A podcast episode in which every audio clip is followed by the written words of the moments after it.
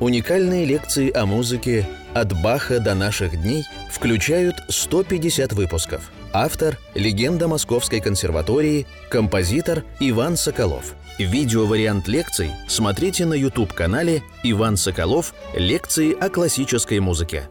Добрый день. Здравствуйте, дорогие друзья. Я начинаю 68-ю лекцию нашего цикла «Композитор Иван Соколов о музыке».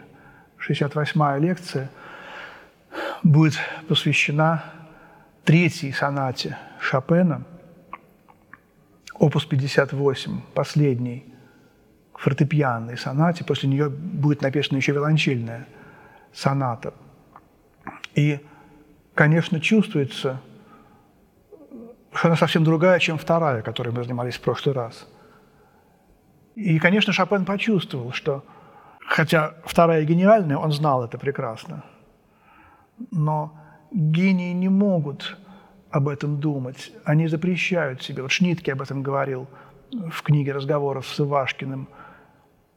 Надо запрещать себе э, вот эти вот как бы чувства наслаждения, смакования собственной гениальностью.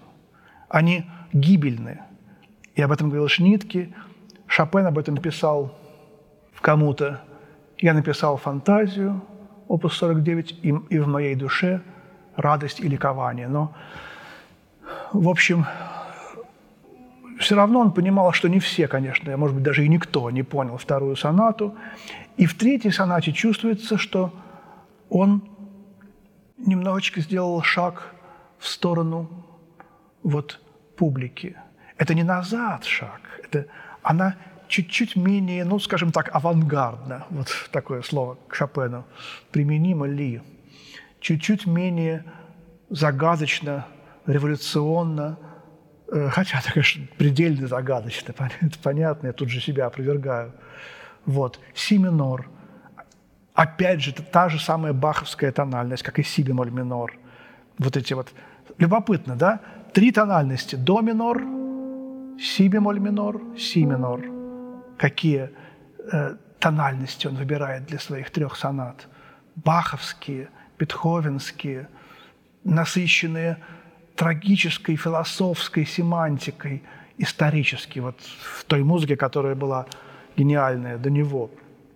Вот, тональность мессы, си минор, тоже последнего величайшего творения Баха э, Везде любовь к Баху у Шопена. Потом э, этот же, так сказать, это же, это, в этом же направлении будет и виолончельная соната, она такая же, как бы, ну, в кавычках немножечко, так сказать, мендельсоновская, так, не, не, наверное, все-таки нельзя сказать, но, э, в общем, или консервативная, тоже не совсем подходит это слово, какая-то более, что ли, вот аллегро маэстоза, любит он слово маэстоза – вот давайте посмотрим первую сонату. Тоже аллегро маэстоза. Вот. Во второй сонате Гравы э, допио мувимента в два раза быстрее.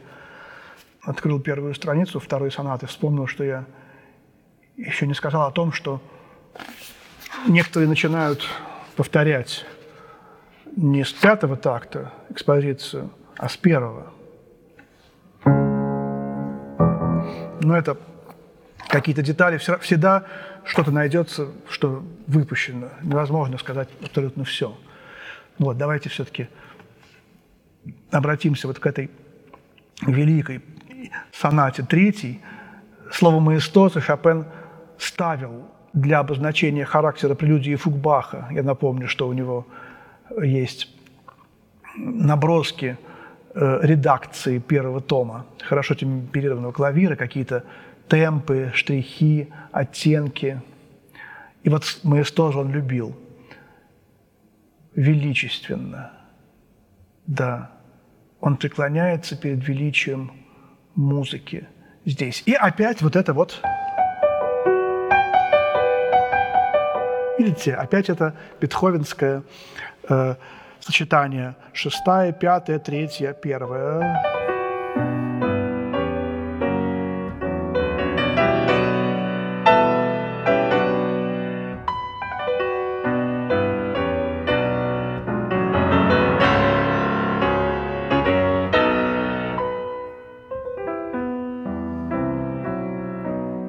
Смешная история напрашивается.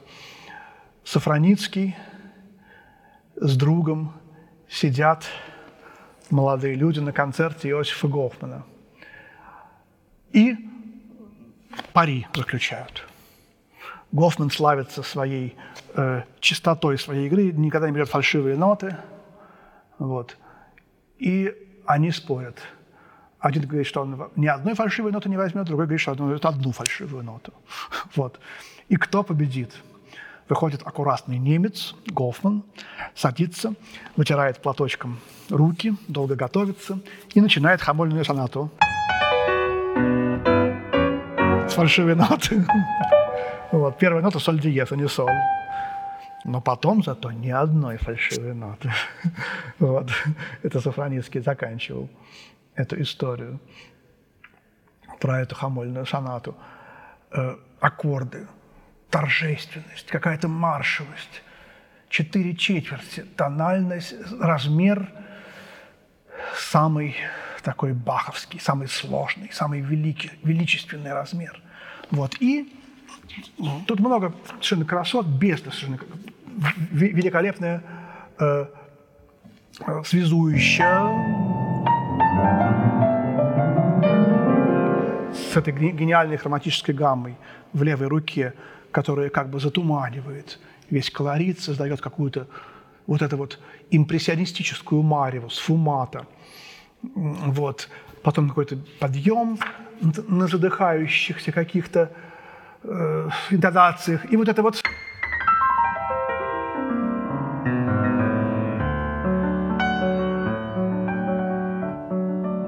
тема, о которой я в прошлой лекции сказал, что действительно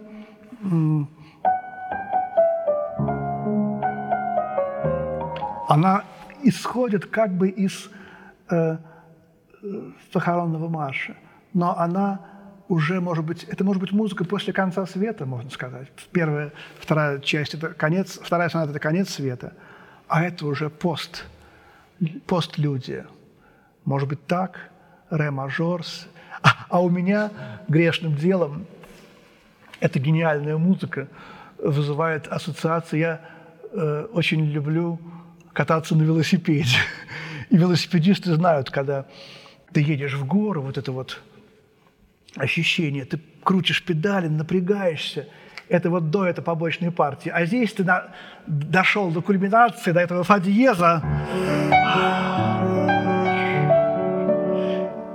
и ты видишь, дошел до верхней, горы, до верхней точки горы, какой-то невероятно красивый пейзаж, и начинается спуск легкий. И ты едешь легко-легко, и не надо уже крутить педали, ты видишь великолепный вид, велосипед едет сам, и какое-то такое ощущение, левая рука играет эти триоли, немножко вульгарно, неподходящее сравнение, но я не могу просто, потому что оно мне все время преследует. Особенно, когда я учу эту сонату. Это велосипедное такое сравнение. Какая-то левая рука. Ну и, конечно, загадка вот этого совпадения этих двух тем из э, похоронного марша и э, побочной партии. Рубинштейн восторгался этой побочной партией.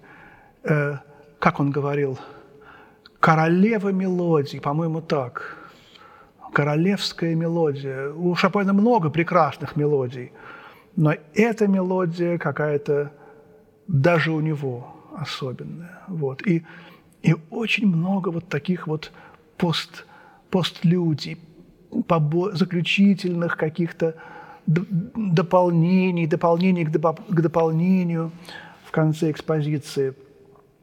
Любимые кварцекстаккорды, которые не так страшно звучат, как в скерце из второй сонаты.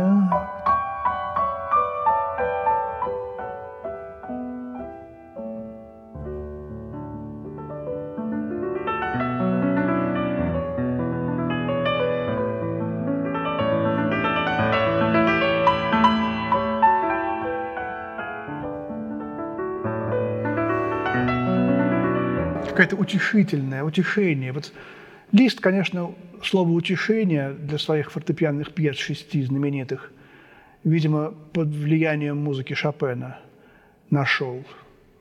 Много у Шопена таких утешений и в прелюдиях, и здесь. Ну а в начале разработки, да, в конце экспозиции возникает трель в басу. Мы уже знаем, как любил, любит Шопен эту трель, откуда он ее взял у Шуберта, и, а Шуберт у Баха. И вот в начале разработки какое-то вагнеровское наслоение, как какие-то хроматизмы.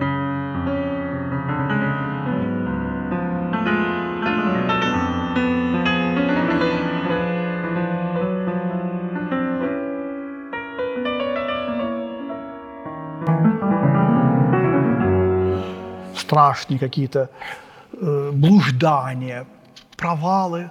В общем, здесь описывать музыку прекрасную, красивую, бесполезно. После вот каких-то настоящих разработок вдруг музыка останавливается, идет вот этот вот вечный островок красоты, который говорит о том, что, скорее всего, это действительно какая-то уже музыка после конца света, постлюдия.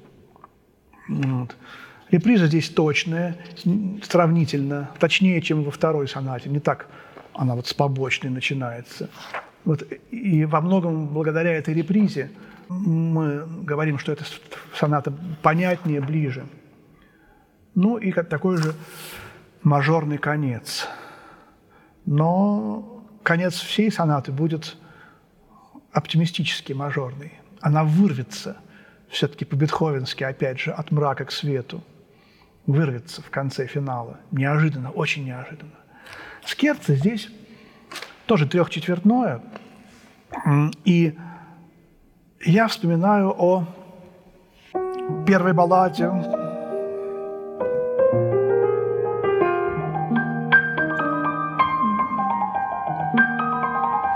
об этом замечательном эпизоде из э, разработки первой баллады, тоже в ми мажоре. Вот э,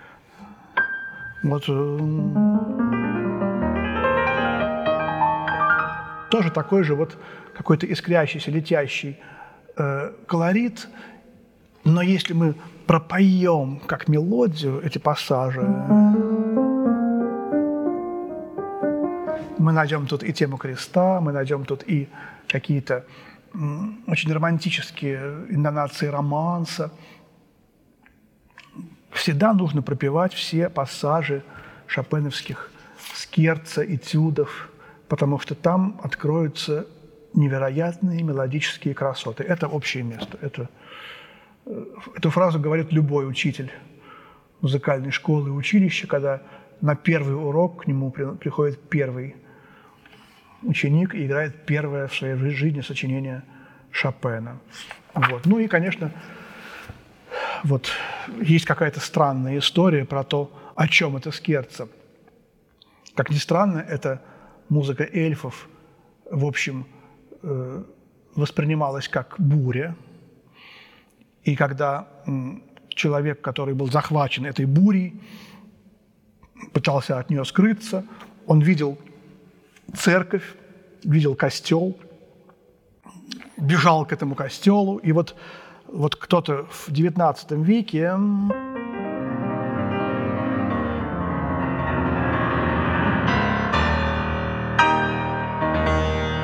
вот это вот конец этой части, он сравнивал с хлопком двери.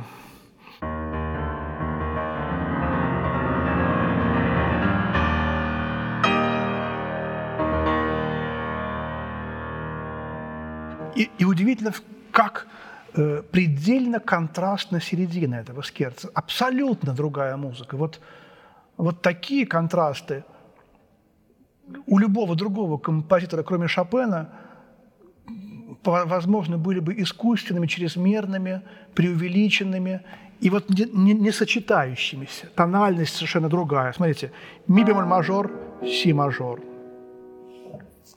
У Шопена все абсолютно идеально. Как? Это, это одна из этих загадок. И вот начинается какой-то орган на фортепиано.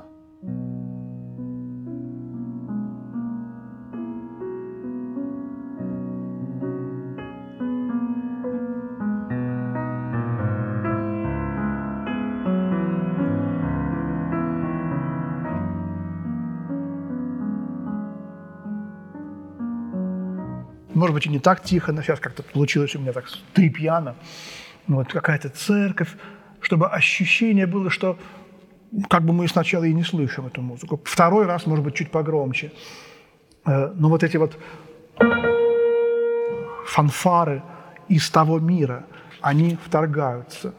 Опять утешение, опять мы вспоминаем первое скерце, вот этот максимальный полярный контраст между основной темой и серединой. Здесь это по-другому решено. Все-таки, хотя эта музыка абсолютно другая, чем первая баллада и первая скерца, но, может быть, Шопен даже здесь вспоминает какие-то свои ранние образцы, наполняя их новым содержанием. Вот. Ну и потом возникает этот фа минор, потрясающий с этими стонами, где это...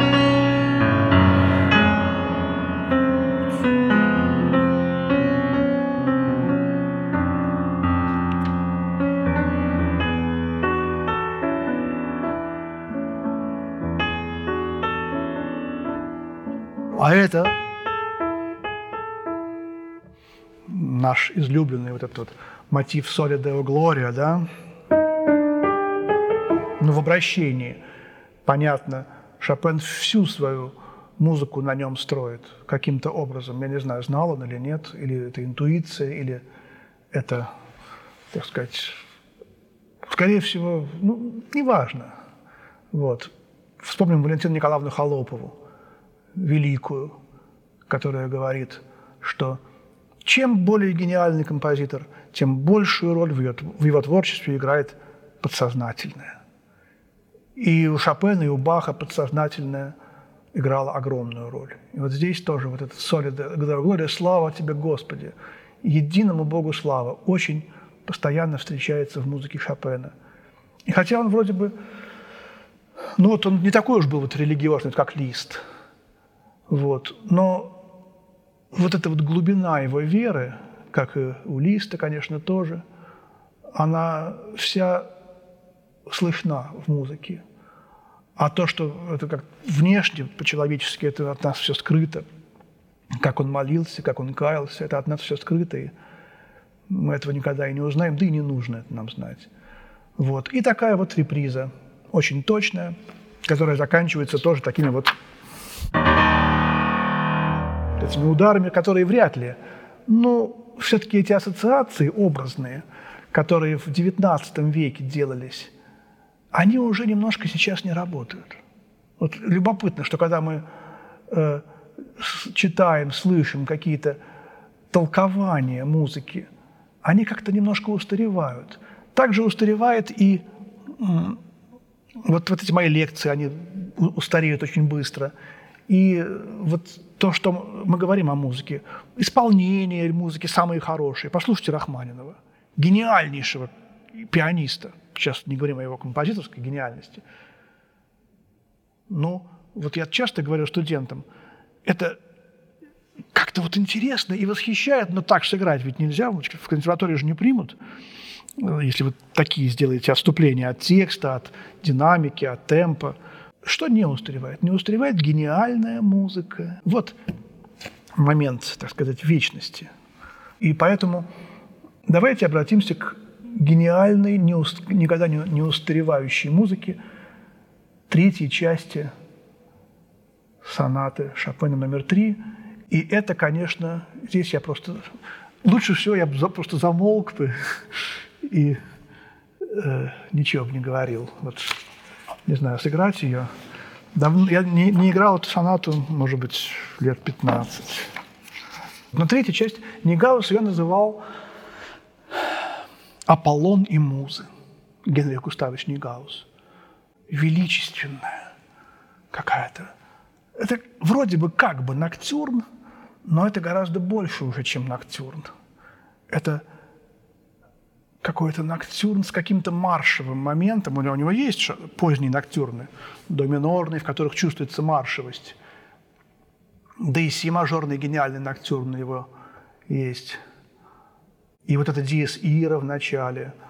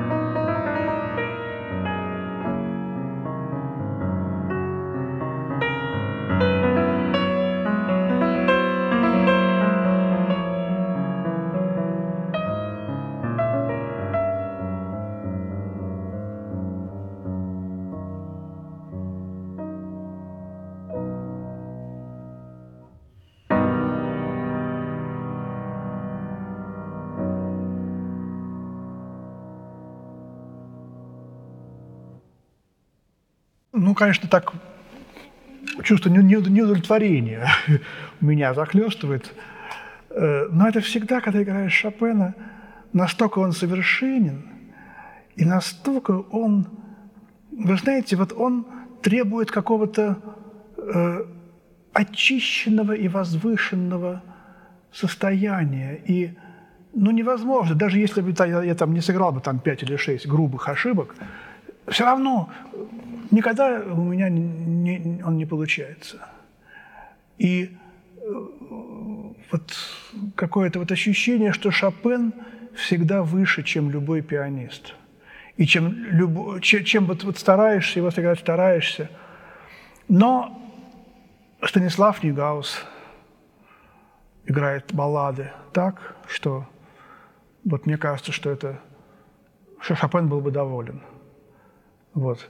И, конечно, те рояли, на которых играл Шопен, вот тут я гимн факультету исторического и современного исполнительского искусства пропеваю, на котором работаю, преподаю и старинные инструменты, на которых Шопен, наверное, звучит более адекватно.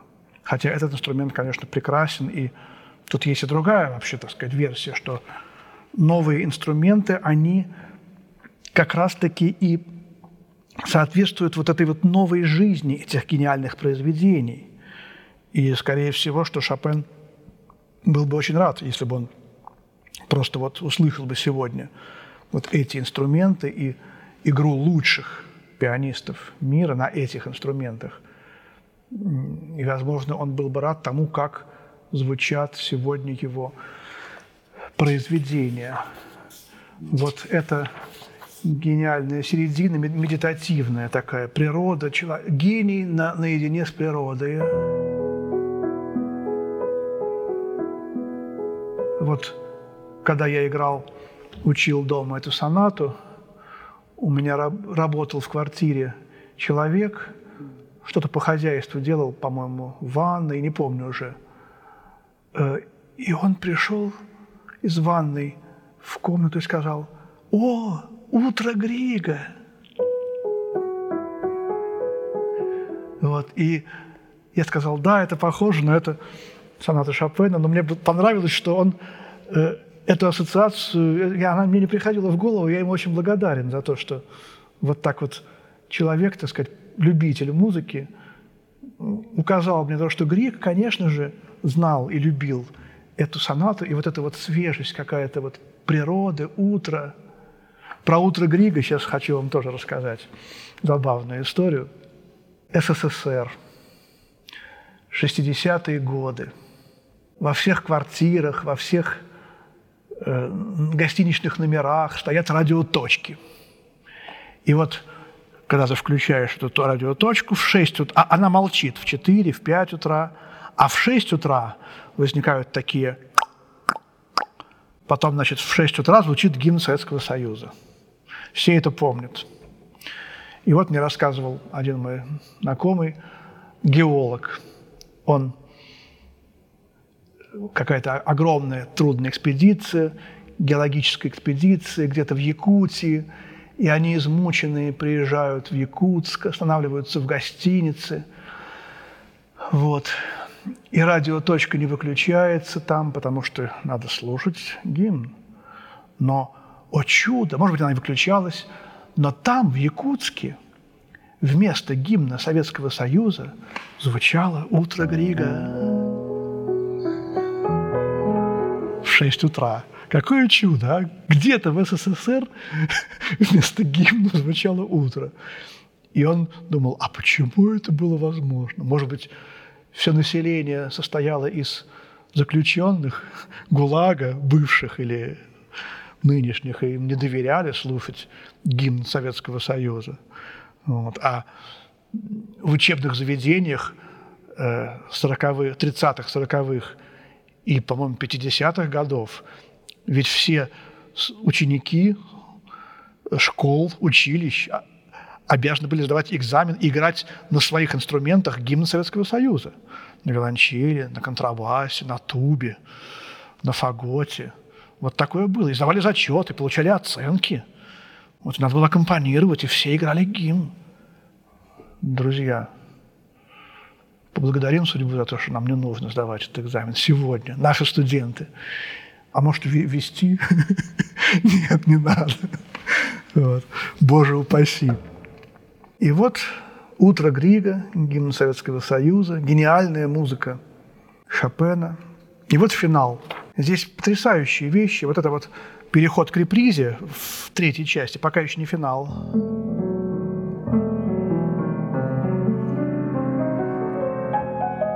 Вот это, конечно, лунная соната. А здесь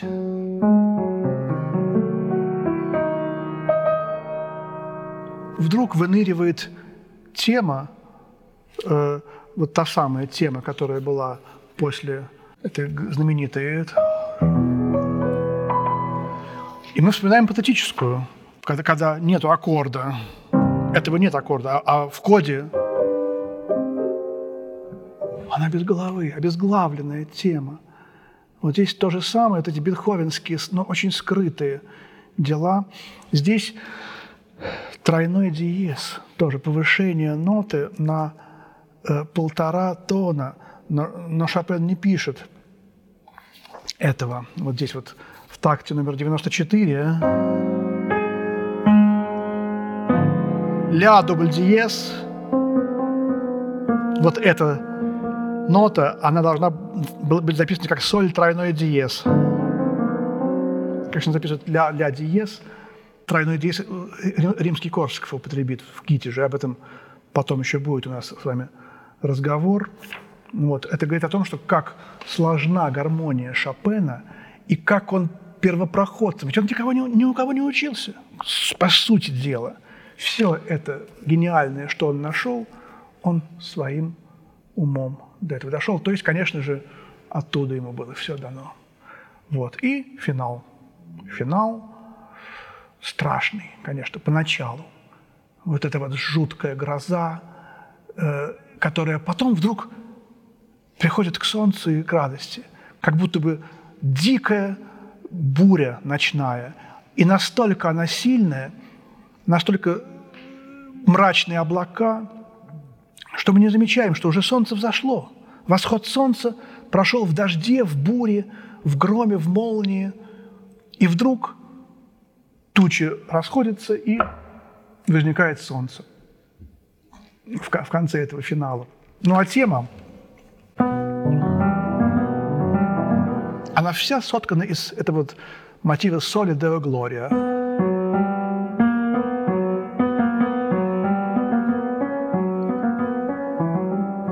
До минорную фугу играю Баха в си миноре, и мы чувствуем связь.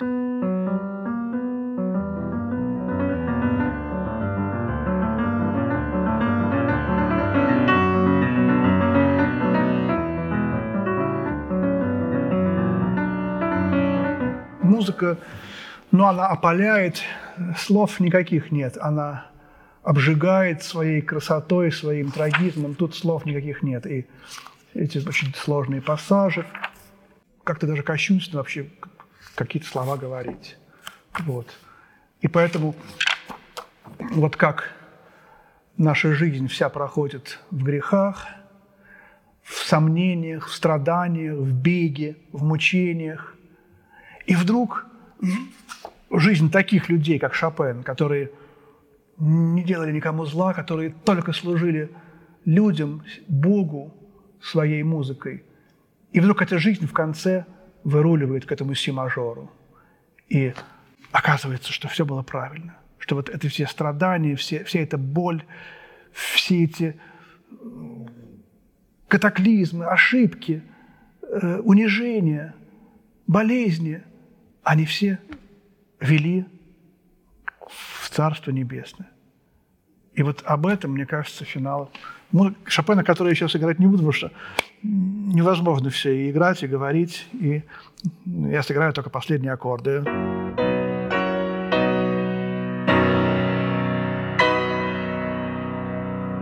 Вот. И на этих последних аккордах мы закончим нашу 68-ю лекцию о Шопене. Спасибо, до свидания.